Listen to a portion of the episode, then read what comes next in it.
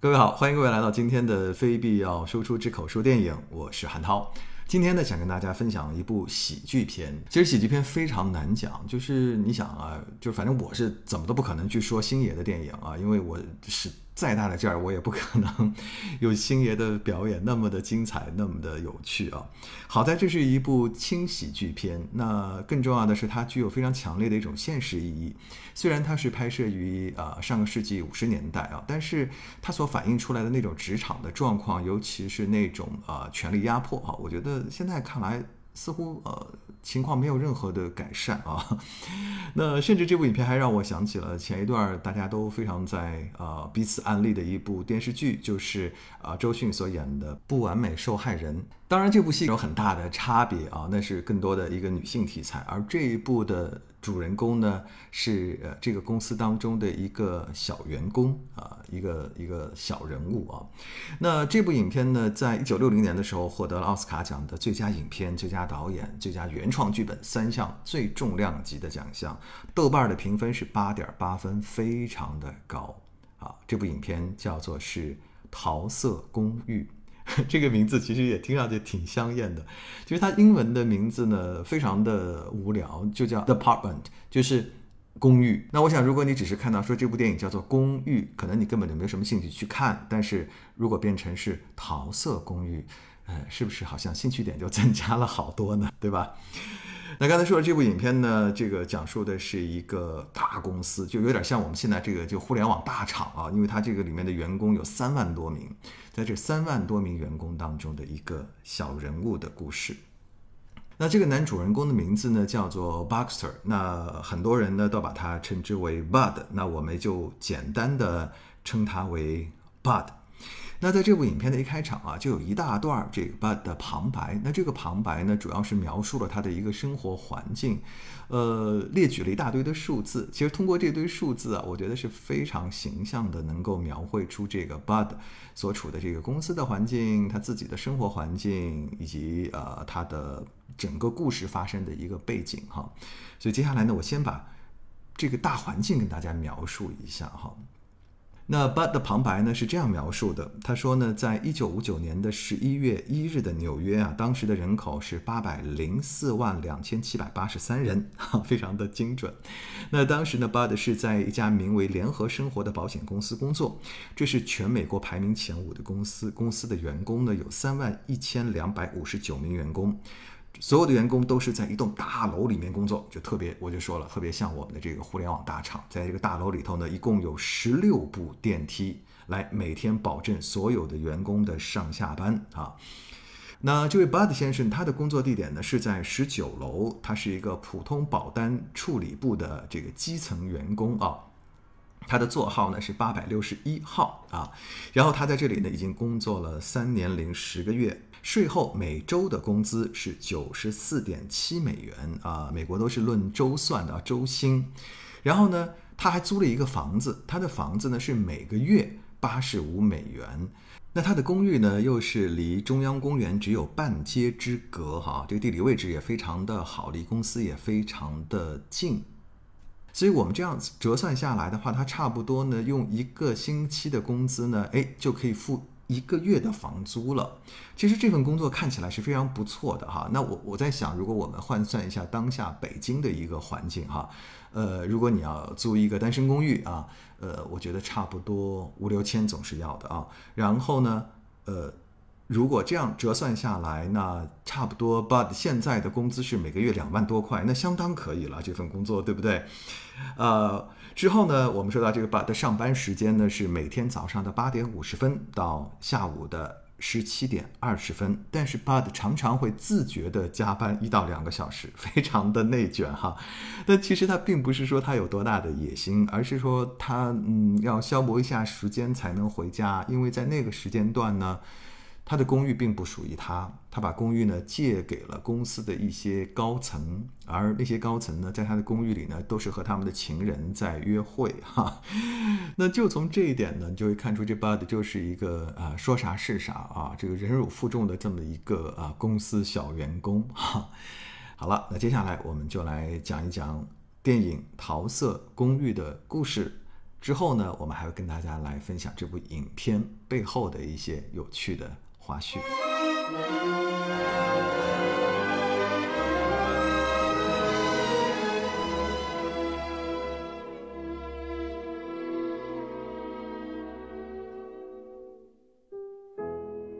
夜幕降临，Bud 照例自觉加了一会儿班，然后漫步回公寓。走到公寓楼下时，看到自己的房间还亮着灯，他又放慢了脚步，点了一支烟，缩在一角。正好碰见遛狗回来的房东太太，太太问他说：“你被锁在门外了吗？”“ 没没有，呃，只是在等一个朋友。”终于，楼上的狗男女下楼来了，Bud 赶紧躲到大楼的角落里。狗男女走后，Bud 拖着疲惫的身体上楼。按照惯例，借用人走之后会把钥匙放在门外的地毯下面。正当 Bud 弯腰取钥匙的时候，隔壁的医生太太走了出来。她埋怨说：“你家刚才很吵啊，是有小偷吗？”Bud 说：“怎怎么会？我我家也没什么可偷的。”一进门，Bud 就忙活开了。他先是打开窗户给房间透透气。然后收拾桌上狗男女们吃剩的东西，正忙着，门铃响了。刚才的男人又回来了，说女人落下了手套。Bud 抱怨说：“你应该八点就离开的。夏天也就算了，这这下着雨呢，我都还没有吃晚饭呢。”男人说：“这事儿哪有这么准时的？哦，对了，我刚从人事部那里得到了一个好消息，他们在考虑你的升职了。”呃哦，谢谢。呃，Bud 的脸上终于有了笑意。男人走后，Bud 来到厨房，一边加热速冻食品，一边清洗酒杯餐具，顺便喝了一口领导剩下的 Martini。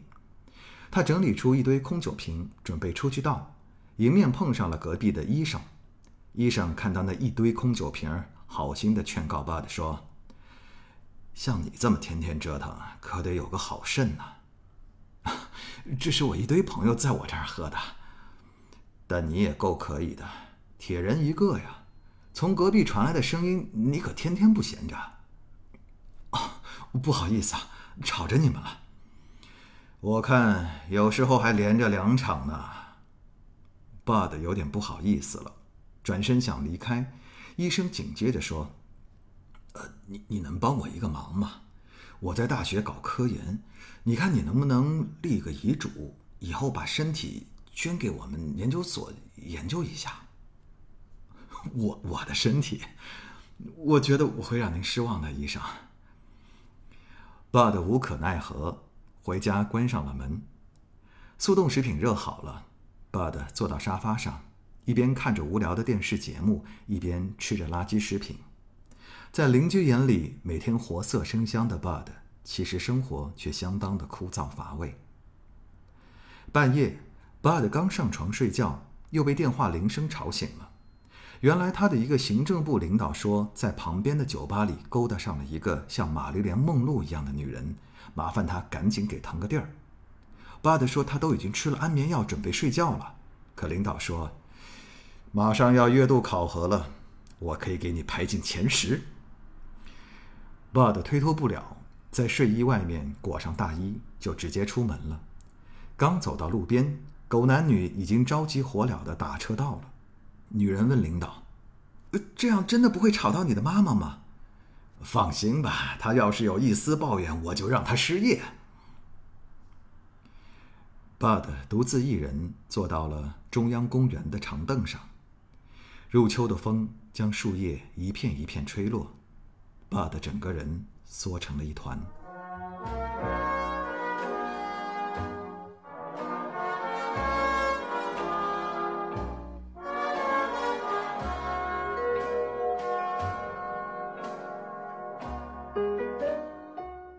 又是一个元气满满的早晨，大厂的写字楼里涌进了一大批的打工人，他们穿着类似的衣服，同样的面无表情，等待电梯。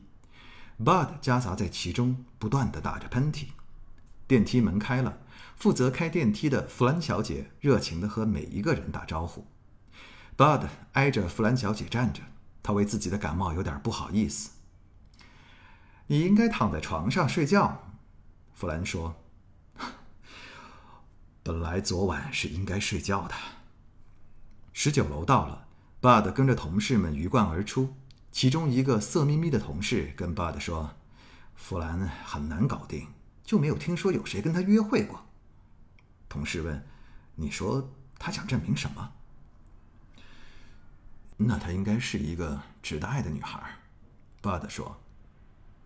上班铃声响起，每个人都坐到自己的工位上开始忙碌。Bud 抽空给昨晚的行政部领导打电话，说他昨晚放错了钥匙，害得他一个晚上都没有睡成觉。领导哈哈大笑，说：“难怪我今天打不开经理盥洗室的门了。”紧接着，他话题一转，说已经把 Bud 的绩效报告交给了人事部老大。让 Bud 等着听好消息。挂了电话，Bud 感觉人越来越不舒服，他拿出体温计含在嘴里。没一会儿，结果证明他真该回家休息了。他拿出日历，开始拨打电话。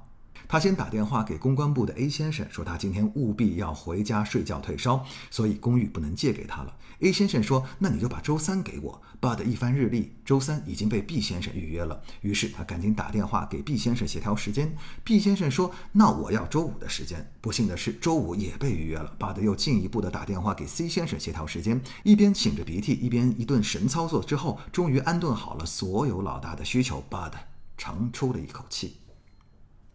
紧接着，Bud 接到了人事部老大的通知，让他现在就过去一趟。好事来了！Bud 赶紧奔向电梯。电梯里，Bud 得意地和弗兰说：“我今天很有可能要升职了。”弗兰说：“这种好事终于发生在一个好人身上了。你知道吗？你是电梯里唯一脱帽的人。这个电梯里的男人因为地位的改变，血都冲到头顶上了。我可以约你吃个饭吗？或者是呃，下班以后我们一起喝一杯？”二十七楼到了。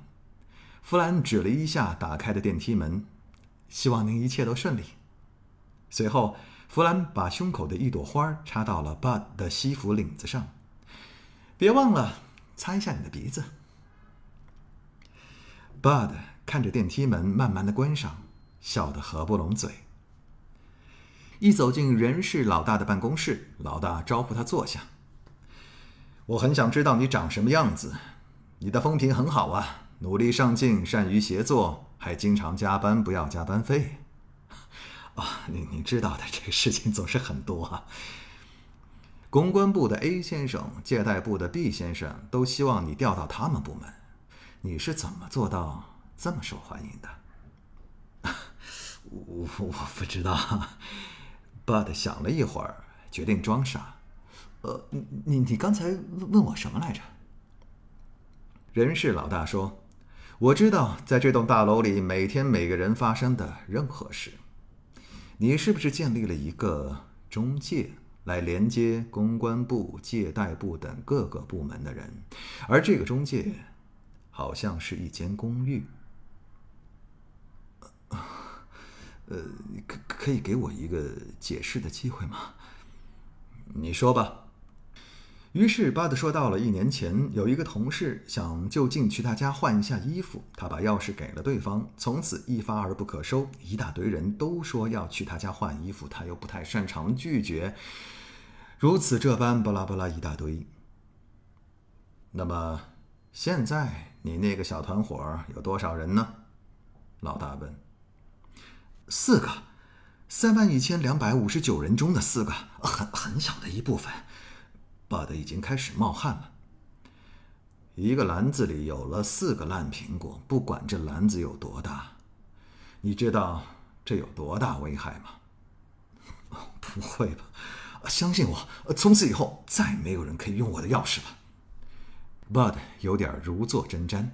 接着，老大详细询问了公寓的地址和他们交换钥匙的方式。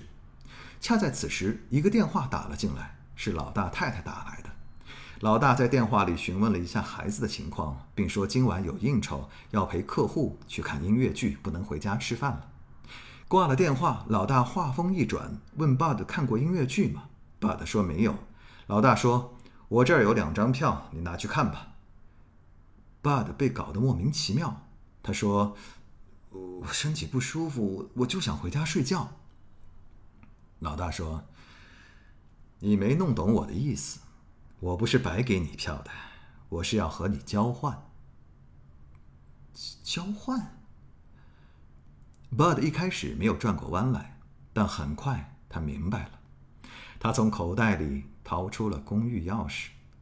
人事老大点头微笑。这就对了。下个月人事部会有调动的机会。据我所知，你是一个当经理的好材料。Bud 终于渐渐明白这次谈话的实质。他给老大写下了公寓地址，并说刚预定好了新的酒。这是我们的小秘密。老大说：“哦，那当然，那当然，我什么都不会说的。四个还是五个都一样。”老大把票递给 Bud，祝你玩的愉快。Bud 赶紧说：“啊，你也一样。”下班之后，Bud 在写字楼大厅溜达，终于他等来了弗兰。他想约电梯小姐一起吃饭，然后去看音乐剧。可是弗兰说他已经约了人，而且对方已经约了他一个星期了。不过好在音乐剧开演在八点半。弗兰答应说他会尽可能的赶过去。巴德喜出望外，他说：“我今天早上的精神糟糕透了，好像感冒发烧了。但现在我得到了升迁，还有演出最佳位置的票。看完演出，我们还可以去酒吧喝一杯，离你家也不远。”你怎么知道我住哪儿？弗兰诧异的问。“我还知道你和你的姐姐、姐夫一起住，我知道你的一切。”怎么回事？几个月前，我在集团的人事保险里看到你的资料，我还知道你割过阑尾。弗兰笑了，可别告诉公司其他人我割过阑尾。好，再见吧。八点半啊！Bud 擤了一下鼻子，好像感冒已经好了一大半。电梯小姐穿过街道，走进了一家中国人开的小酒吧。她来约见的人，竟然是人事部老大。其实两个人已经分手六个星期，可是老大说他依然对弗兰念念不忘。弗兰说：“这个夏天的两个月，我过得很开心。趁着老婆孩子假期，你可以和秘书、电梯小姐偷欢。但九月来了，一切也该结束了。可我从来没有想过分手。我想回到你身边。”我们换个地方好好聊聊。不好意思，我很忙，我在八点半还有一个约会。人事老大分明就是情场老手，他看出弗兰其实对他余情未了，于是搬出了想和妻子离婚之类的老套路，并说今天早上刚刚咨询了律师。你是认真的吗？弗兰有些动摇了。当然。如果你说你还依然爱着我，酒吧里来了一群客人，老大趁机带着弗兰去往了巴德的公寓。在他们走之后，客人中有一个认出了他们，原来那是老大的女秘书。而此时剧场门口观众都已入场，只剩下依然在苦等的巴德。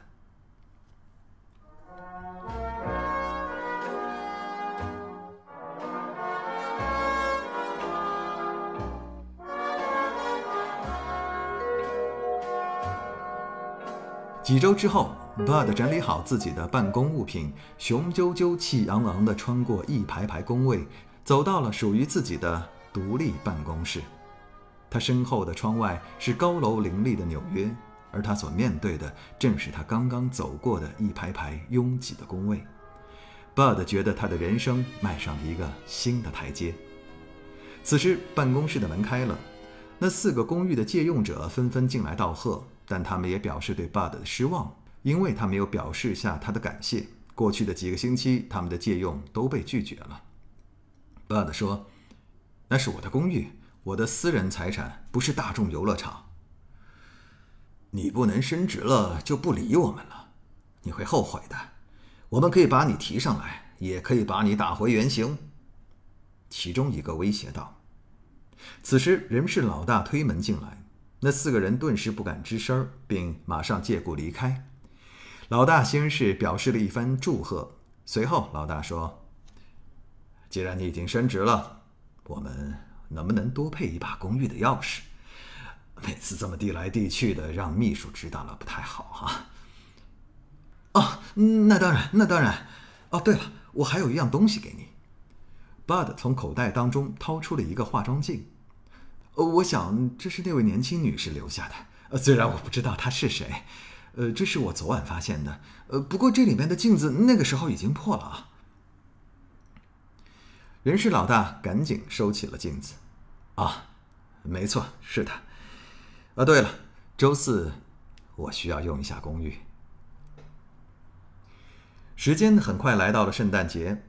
公司的十九楼正在举办圣诞 party，人们喝酒、跳舞、分享蛋糕。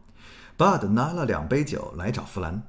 弗兰说：“感觉过去的六个星期，Bud 一直在躲着他。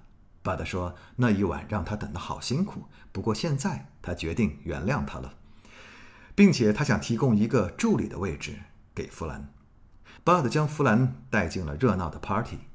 在他转身继续去倒酒的时候，老大的女秘书。来到了弗兰的身边，他告诉弗兰，其实四年前他和老大也过得很开心，而且不止他，公司里的好几个员工和老大都有一腿，他们都曾坐在中餐厅的同一个位置，听他说过要离婚的故事。此时，Bud 拿着酒过来，他带弗兰去参观他的新办公室，而弗兰似乎完全心不在焉。Bud 拿出他新买的帽子，说那是高级经理的标配。弗兰敷衍地说：“好看。”巴德完全沉浸在自己的喜悦中。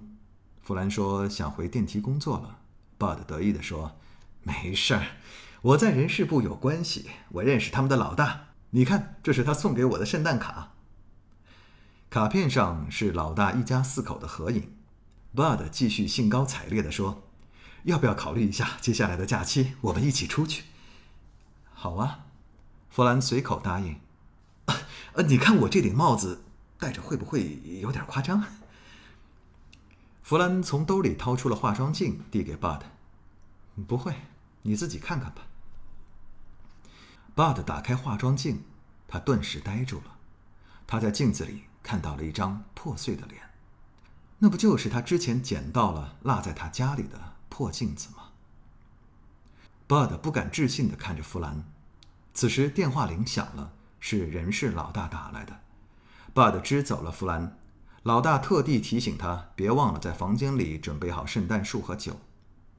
挂了电话，Bud 依然无法相信那个在他公寓和老大偷情的人竟然就是弗兰。办公室的同事们依然在劲歌热舞，Bud 独自穿过人群，走过一排排空荡荡的工位，离开了办公大楼。Bud 来到酒吧借酒消愁，一个女人看上了他，主动上来搭讪。两个孤独的人有一搭没一搭的聊着喝着。而在 Bud 的公寓里，弗兰正在哭泣。他告诉人事老大，在刚才的 party 上听到他的风流韵事。他说：“我不想活了，就为这点事儿困扰吗？那都是陈年旧事了。在你之后，我不再花心了。你肯定是在想。”我已经被你吃透了。弗兰拿出了他为老大准备的圣诞礼物，那是一张黑胶唱片，里面是他们在中餐厅常听到的音乐。啊，我也有礼物给你，呃，只是我不知道买什么好，我也不爱逛街。这是一百块钱，你喜欢什么就买什么吧。弗兰看着老大，没有伸手去接。老大把钱装进了弗兰的皮包里。时间不早了，我该回家修剪圣诞树了。我们一起走吧。弗兰说：“我要补补妆再走，你走吧。”老大走后，弗兰播放起老大留在桌上的唱片，失声痛哭。哭了一会儿，他走到卫生间洗脸，忽然，他看到了一瓶安眠药。另一边，Bud 所在的酒吧人都走的差不多了。只剩下他和那个女人在跳舞，老板关了音乐，催促他们赶紧回家。Bud 别无选择，带着女人回到了自己的公寓。女人喝多了，一直碎碎念她的前夫。巴德懒得听，他只不过不想一个人过圣诞夜。进了房间，巴德看到唱机没有关，一直在转。随后，他发现了一副女人的手套落在了桌上，他想把它扔进卧室。一进卧室，他赫然发现弗兰居然躺在他的床上。他试图叫醒弗兰，可是怎么叫弗兰都没有反应。随后，他发现了床上的安眠药瓶，里面的安眠药都被弗兰吃了。巴德知道麻烦大了，他想打电话叫医生，可是他立即想起来隔壁就住着一个医生，他不顾一切地把医生叫了起来。他告诉他有个女人安眠药吃多了，赶紧帮忙救人。接着他回到屋里，一把把躺在沙发上的女人给拽了起来。“Party 结束了，你赶紧走吧。”女人被搞得莫名其妙。医生拿着药箱冲了进来，迎面撞上这个女人。爸的说：“不是这个女人，还有一个在里面。”随后塞给女人一些钱，说：“楼下有个电话亭，你赶紧去给你前夫打电话去吧。”女人咒骂爸的是个人渣，爸的已经完全顾不上了，把女人一把推出门外。接着，医生和 Bud 一起对弗兰展开了急救。他们先是让弗兰把安眠药都吐出来，然后医生给他打了一针。接着，医生开始抽弗兰耳光，抽得 Bud 不忍直视。弗兰渐渐醒了过来，看到 Bud 觉得很奇怪：“你怎么会在这里？”医生更糊涂了：“你俩不熟？”为了让弗兰尽快醒过来。医生和 Bud 一人一边架着弗兰在房间里来回走，走了大半宿，终于医生觉得弗兰没事了，可以躺下休息了。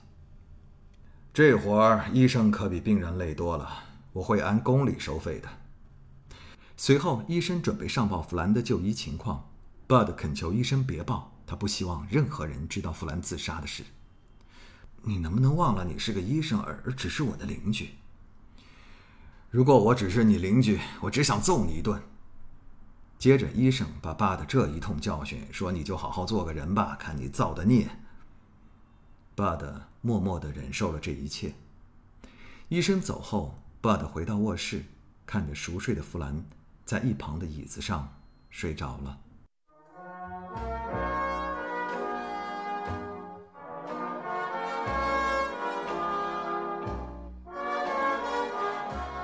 第二天一早，房东太太又来兴师问罪，说：“昨晚你是在行军吗？咔咔这走一宿，这谁受得了？我可警告你啊，这是高档公寓，可不是下等酒店。” Bud 给人事部老大打电话，告诉他弗兰自杀的消息。老大正忙着和孩子们玩，他问现在情况如何。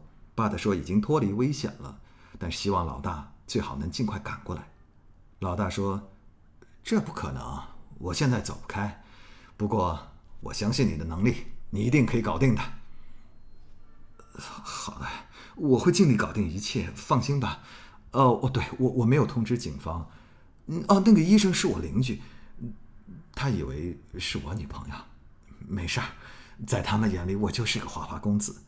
我会让他一直待在我这里，直到他都好了。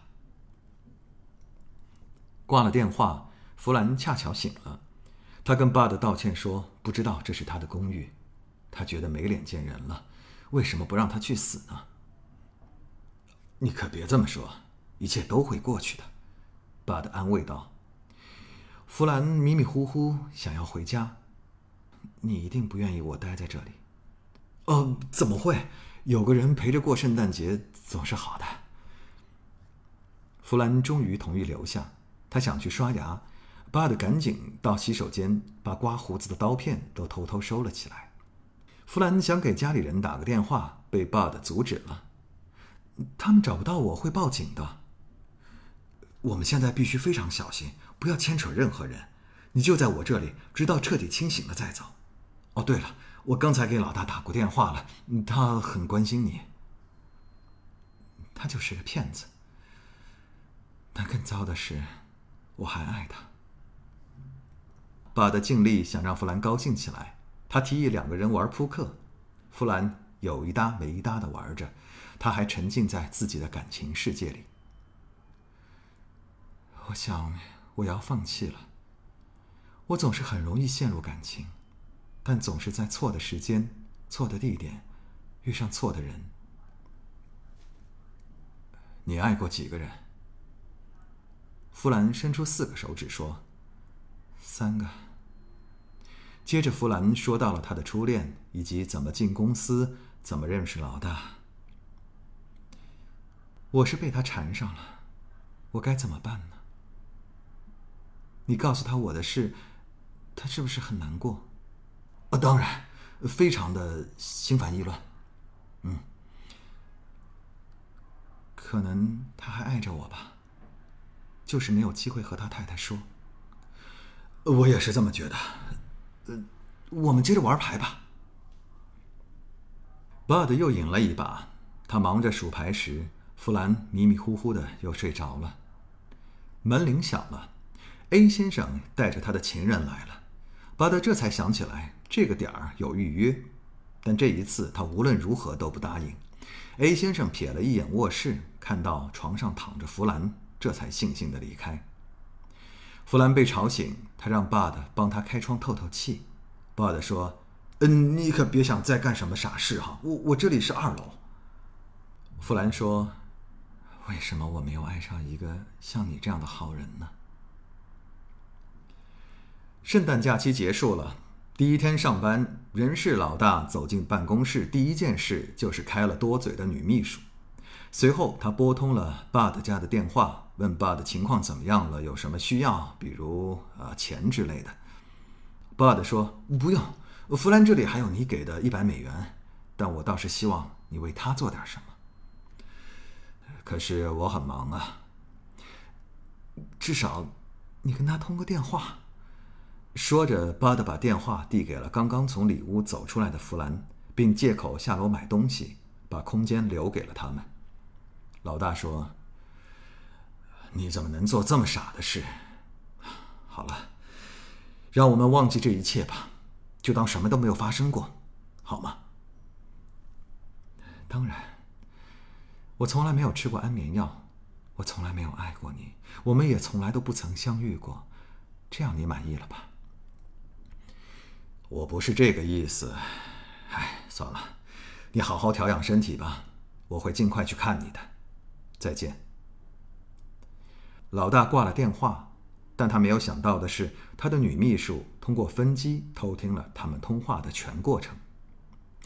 这里要给年轻的朋友解释一下，以前的座机有主机和分机，只要分机不说话，是可以偷听主机上的通话的。让我们继续。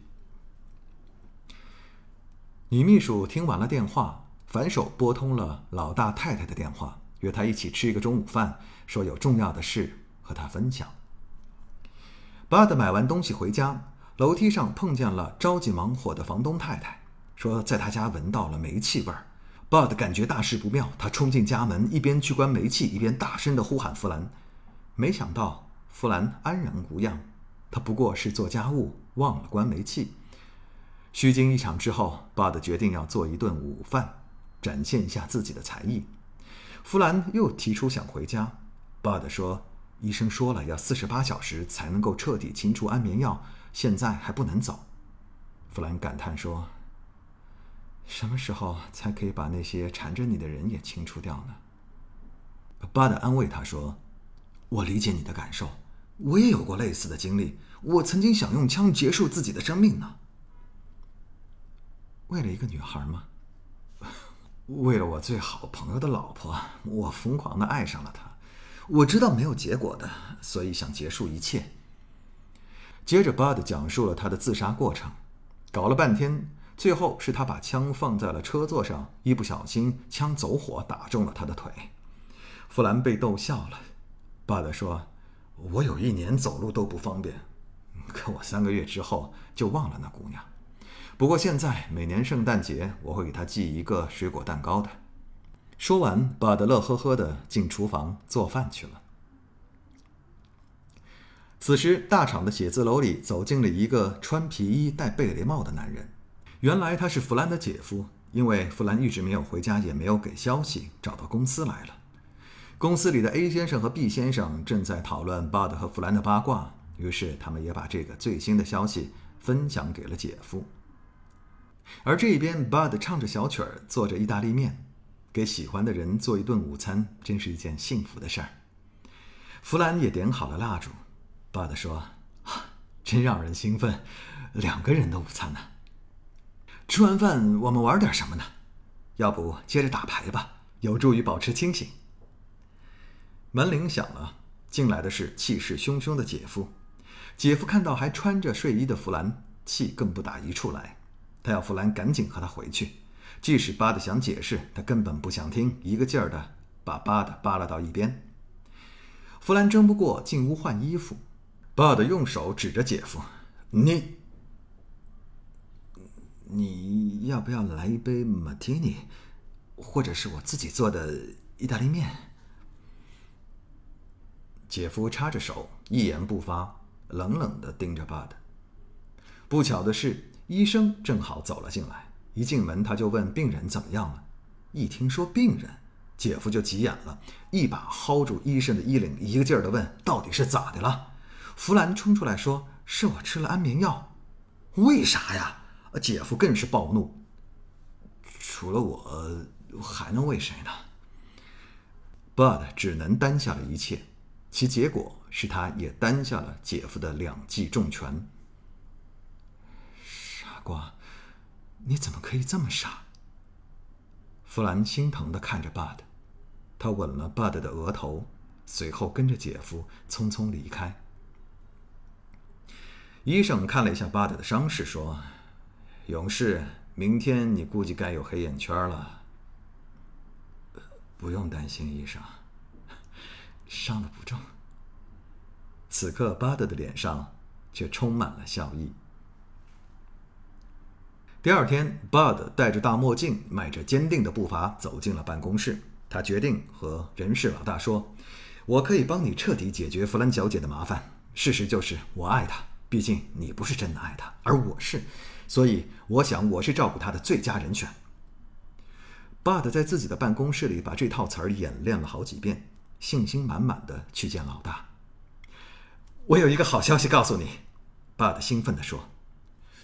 我也有一个好消息告诉你，一切问题都解决了。弗兰小姐的事，我可以彻底接手了。老大说：“什么？”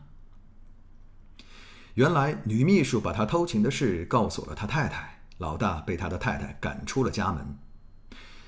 对了，你要和我说的好消息是什么？呃，是，哦，弗兰小姐她她现在都好了。已经回家去了。我不会忘了你所做的一切的。来看看我为你准备了什么。说着，老大打开了他隔壁的一间办公室，皮质沙发，宽大的办公桌。这些都是你的了。现在你是我的助理了。接着，老大介绍了升职之后爸的将享受的各种福利特权。怎么样？呃，你看上去好像不是很高兴啊。啊，事情变化太快了，我我有点不适应。我我我当然高兴，我刚当当然高兴，特别是为弗兰小姐，她是那种特别适合娶回家的姑娘。那当然，不过在这之前，我还要好好的享受一下单身汉的快乐。呃，你的眼睛怎么了？老大发现了 Bud 的淤青，我我只是被打击到了。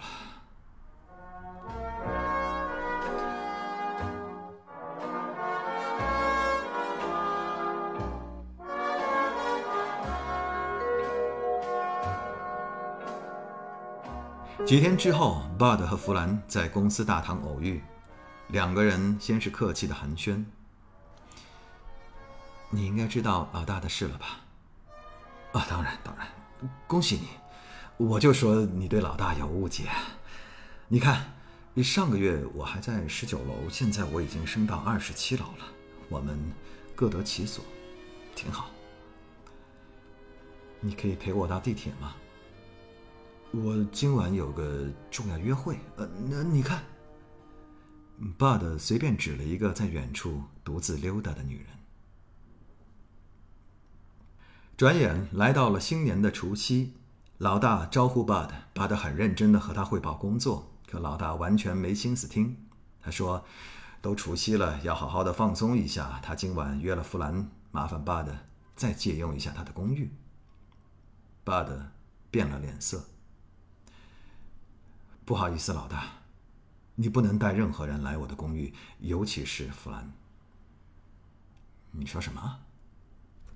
我再问你一遍，行不行？没门儿！老大威胁道。Bud，你可能不知道这样做对你会有什么样的影响。从十九楼到二十七楼需要很长的时间，可让你扫地出门只需要三十秒。你懂了吧？我懂了。巴德从口袋里掏出了一把钥匙，丢在桌上。这才对嘛！巴德转身回到自己的办公室，开始收拾东西。没一会儿，老大进来说：“哎，这钥匙不对呀，这是经理盥洗室的钥匙。”没错，我不再需要它了。我要离开这里，我要做一个人，一个堂堂正正的人。回到公寓的 Bud 同样开始收拾东西，他打算搬家。搬去哪里，他也不清楚，只是想搬离这个公寓。而另一边，老大还是把弗兰约到了那个熟悉的中餐厅。除夕夜，这里人头攒动，异常热闹。老大说：“我已经订好了一点去亚特兰大的车，纽约的酒店都订不到了，都怪那个 Bud，不让我用他的公寓。他不愿意了吗？是啊，他辞职了。傻瓜，我给他的一切他都不要。”还说尤其不借给你，你怎么得罪他了？我不知道，但这也许是最好的解决方法。弗兰若有所思。辞旧迎新的时刻到了，人们齐声欢唱“友谊地久天长”。一曲唱罢，老大一扭头，发现弗兰不见了。而此刻，弗兰正奔跑在去往爸的公寓的路上。他笑得如此灿烂，他似乎在奔向一种全新的生活。然而，当他跑到巴的公寓门口的时候，他突然听到里面传来了一声枪响。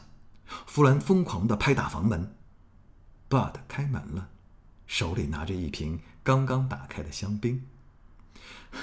“你还好吗？”弗兰如释重负。“我我很好啊。”“介意我进来吗？”当然不。进屋看到收拾好的大包小包，弗兰问：“你这是要去哪儿？”“可能另外一个城市，另一个邻居，另一个工作。反正我一个人。”“这么巧，我也是一个人。”“你把扑克牌放哪儿了？”“呃，那儿。”弗兰找出扑克牌，坐下来开始洗牌。巴德有点弄不明白，老大那边怎么办？我会每年圣诞给他寄个水果蛋糕的。玩牌吧，我爱你，弗兰。弗兰专心的洗牌玩牌。你听到了吗？我是真的爱你。闭嘴，我们继续吧。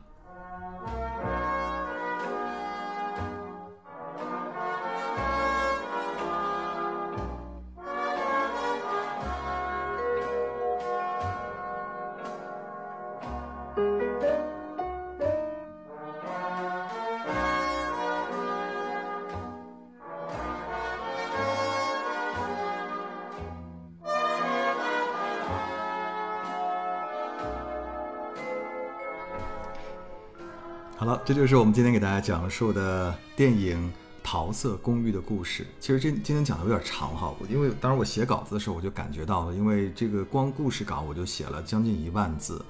呃，首先因为这个电影比较长，它有将近两个小时，再加上它的细节非常的丰富，很多地方我都不舍得把它给把它给删掉，或者说忽略不讲。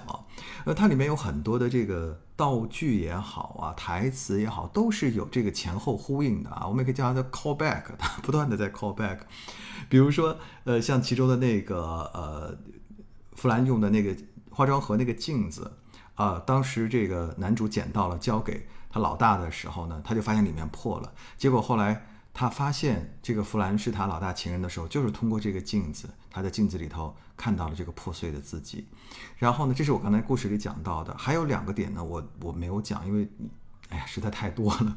那比如说两个人在家做午饭的时候，这个 Bud 不是在做意大利面嘛？他是用一个网球拍啊在滤这个面的水。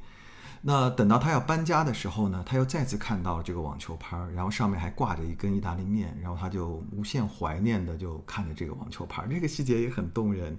再加上还有一个很好玩的帽子，就是我之前讲到他买了一顶新帽子嘛，很得意的给这个弗兰看啊，呃，但是这顶帽子最后他什么时候扔了呢？就是在他辞职的一刻，他把这顶帽子戴在了他们公司的一个环卫工人的头上，好，非常的妙。那包括说，在他们台词当中啊，也提到说，这个 Bud 曾经说他有一次这个自杀嘛，是开枪打腿嘛。那所以在结尾的这最后一刻，弗兰跑到他家里的时候，听到砰的一声，他以为他又拿枪自杀了，那其实是他开了一个香槟的酒哈。包括说送蛋糕这个情节，之前呃巴德说他给他以前的情人，呃，每年过圣诞节都会送一个水果蛋糕。那在影片的最后的时候呢，弗兰也说他以后会给老大的每年送一个。水果蛋糕，其实就表明了他想跟以前的老大一刀两断了。就是这样非常丰富的细节，所以这个电影的剧本为什么能够拿到奥斯卡奖的最佳的剧本，就是因为它真的写的太妙了，没有一个掉地下的一个情节道具，每一个都给你最后扣到了，所以我我无法割舍，你知道吗？那当然，这也得说到这部影片的导演了，真的太厉害了。这个比利·怀尔德啊，他是从德国以一个编剧出身做起的，从德国在二战期间路辗转来到了好莱坞。然后他最开始其实英文都不是很好，但到最后他居然拿到了六项的奥斯卡奖，其中有三项是编剧奖，两次导演奖，一次最佳影片啊，就是这一部了啊，这个《桃色公寓》了哈。呃，然后在一九七二年的时候，还拿到了威尼斯电影节的终身成就金狮奖。那今年呢，是我们的梁朝伟先生拿到了这样一个奖项。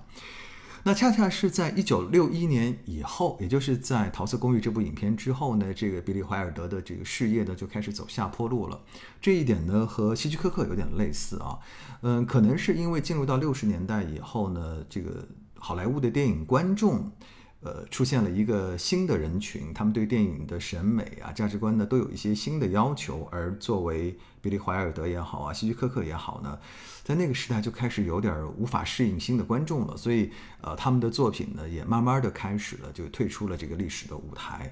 那么到了人生的后半段呢，他们就开始拿各种这个呃终身成就奖啦，同时呢，也为影史啊，在不断的这个赞颂啊，在啊。奉为大师哈，这样子。那再来说这部影片的这个男主角杰克莱蒙啊，他跟这个比利怀尔德呢有很多次的合作。那这是一也是一位非常了不起的演员。他在他的人生第三部影片当中就已经获得了奥斯卡奖的最佳男配角。那同时在一九五九年、一九六零年、一九六三年三次获得奥斯卡奖的提名。那么，曾经在六十年代的时候，他是七次当选十大卖座明星之列。一九七四年的时候呢，以《拯救老虎》这部影片获得了奥斯卡奖的影帝。同时，他也是历史上第一个集戛纳、柏林、威尼斯三大影节和奥斯卡最佳男主角的第一人。哇，非常了不起的一个演员。所以，如果大家有机会看这部影片的话，你会发现这个呃。杰克莱蒙的表演啊，虽然我觉得是有一点夸张，以现在的这种对表演的评价呃价值来看，是略显夸张的。但是他同时也是非常好的演出了一个小人物的从最开始的卑微到觉醒，到最后勇敢的说不的这样的一个过程。你可以看出来，他把一个老实人，把一个其实心地很善良、不会轻易拒绝别人的人，演的是惟妙惟肖，非常的精彩哈。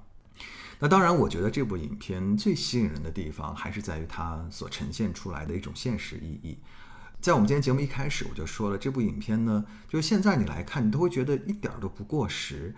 呃，除了这些员工的打字机变成了电脑之外啊，你会发现那种职场的所谓的潜规则，职场的这种权力的滥用，在今天的社会当中依然存在。就是甲方除了要压榨这个。呃，打工人的脑力、体力之外，他还时不时的需要对方来出卖他自己的尊严。其实这点是我觉我我觉得是一个非常可恶的一种呃职场的一种环境，非常的不健康。在他们这种人的观念当中啊，就是说好像我给你钱了，我你就需要为我提供所有一切的服务，但事实上并不是这样的。这让我想起了就是《不完美受害人》当中的一个情节，在第一集里面啊，周迅呢就对一个就特别呃嚣张跋扈的一个甲方，他就说：“你看，你对于你的下属哈，你花钱买的是他们的智慧和能力，并不是买他们为奴，更不是买他们的尊严和自由。”我觉得这句词写的特别的掷地有声啊。那就像我们这部影片当中的这个男主人公这个 Bud 一样，他最开始也是那样的唯唯诺诺哈，为了获得一些好的生活，为了得到升职，他都不敢拒绝。但是慢慢的到影片的最后，他勇敢的说出了不。我觉得这是一种自我意识的一种觉醒啊。我想是，我想每个人我们都需要好的生活。但是好的生活是不能以牺牲自己的尊严为代价的，否则的话，我想，也许等我们老的那一天，我们会对自己的一生感到羞耻。希望大家都可以勇敢的说不。好了，这就是我们今天跟大家一起分享的这部影片啊，《桃色公寓》。希望大家能够喜欢呃我们的节目，如果有机会的话，也可以来看这部影片哈，很 推荐大家看这部非常轻松好玩，但是又能够嗯给人很多呃启发的一部影片。呃，这就是我们今天的非必要输出之口述电影了。我是汉涛，如果大家喜欢我们的节目的话呢，希望大家可以给我们留言。也不知道你是否在你的职场当中遇到过类似的情况，那遇到这样的情况，你又是如何处理的呢？希望大家可以在留言区跟我们一起来分享。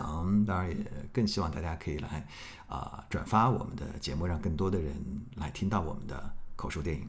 好了，节目就是这样，我们下次节目再见，拜拜。